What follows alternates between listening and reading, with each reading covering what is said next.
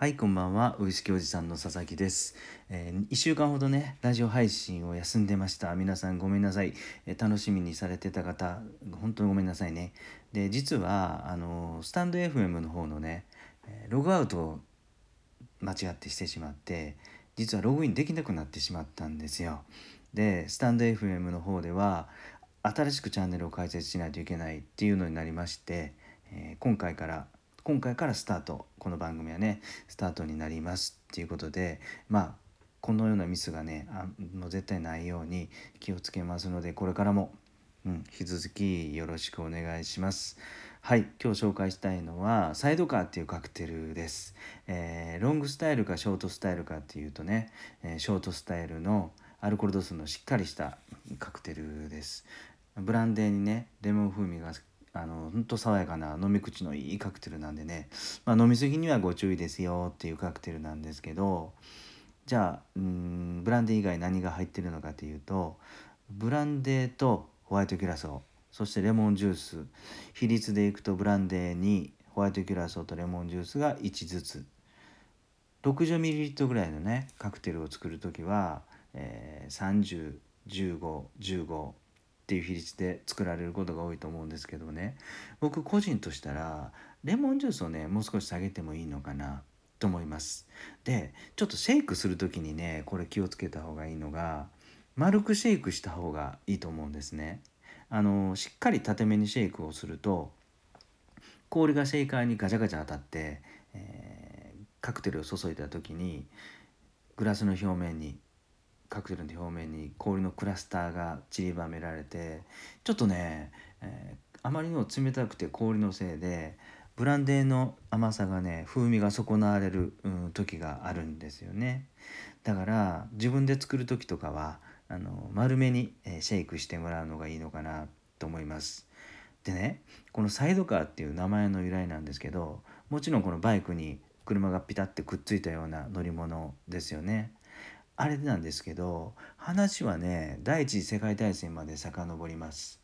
はい。えーもう負けたっていうフランス軍の将校が撤退する時にね必死で逃げながらあまりにも怖いからね追撃されるのが怖くて、えーお酒を飲むに飲まないとやってられないっていう状態でね、えーブランデーとホワイトギラスを飲みながら、えーレモンジュースをかじってたと。レモンの果物をかじってたとそういうエピソードのある、カクテルなんですよね。でカクテル言葉はねこれまたロマンチックなんですよね。えーいつも2人でっていうカクテル言葉で、まあ、これもカップル、うん、ご夫婦とかでねあのバーのカウンターで、えー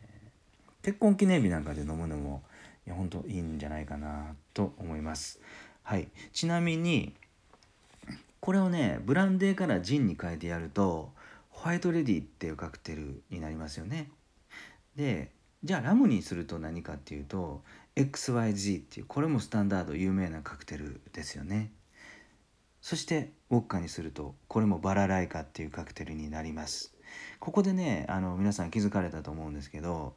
これ有名なスタンダードスタンダードのカクテルばっかりですよね。実はこれスピリッツプラスホワイトキュラソープラスレモンジュース柑橘系のジュースね。これはあの2対1対1っていう黄金比率があってある程度どのスピリッツでやっても美味しく飲めるんですよ。だから例えばね、えーお家で転がってる焼酎であるとか、まあ、ブラジル行ったらね、ブラジルのお酒ホワイトスピリッツピンガっていうお酒がありますよね。あれを元にしてホワイトキュラソーとレモンジュースで割ってやっても全然美味しく飲めるのでいろんなバリエーション楽しまれたらいいのかなと思います。はい、で最後にねあの僕のおすすめの飲み方アレンジの仕方なんですけどブランデーってねやっぱりこのサイドカーのブランデーっていうのはコニャックで作られることが多いですよね。ブランデーのコニャックっていうのはブドウが原料のお酒で甘くてと風味も豊かで、え深くて濃くて美味しいと思うんですけどこれをね是非一回、えカルバドスでやってほしいんですよ。このカルバドスってお酒はブランデーはブランデーでもねブドウじゃなくて、えーリンゴで作られてると、うん、少し洋梨も入ってる時もあるんですが、えー、コニャックなんかと比べると少しさっぱりしてる、うん、ちょっと尖ってるイメージが僕の中ではあるんですよね。だからあの、カルバドスを使うと少しさっぱりめのサイドカーが出来上がると。ちなみにこのカルバドスっていうのはブドウがあんまり寒くてできにくいフランスでも少し上の方ノルマンディーの地方の方なんかで、えー、まあリンゴがたくさん作られてるのでブドウが作られなくてね、うん、リンゴばっかり作られるので、まあ、どうしてもそれをお酒にしようっていうことでできたお酒。なんですよねだからこれをカルバドスっていうのをこの黄金のレシピでね2対1対1でちょっと丸めにシェイカーして、えー、アレンジ作ってみると、うん、結構美味しいと思うのでね是非是非おすすめです。はい、え